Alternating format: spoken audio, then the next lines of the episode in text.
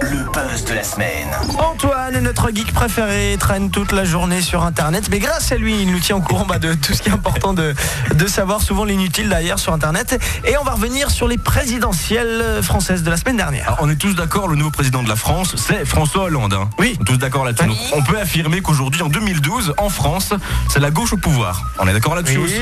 Voilà, maintenant je vais vous demander de faire un flashback.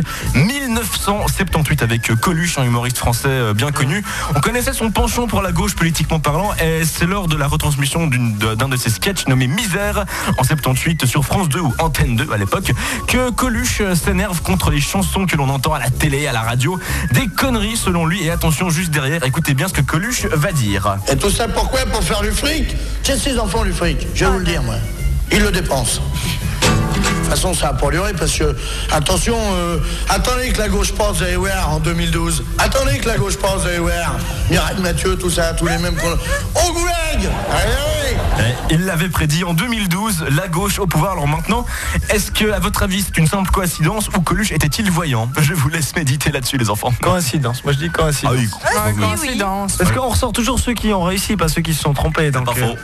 C'est facile après coup, mais c'est vrai que c'est assez bluffant de, le- C'est bluffant, l'écouter. c'est bluffant. On vous met la vidéo sur notre Facebook, facebook.com slash zonerouge.fm. Rouge FM. Zone rouge.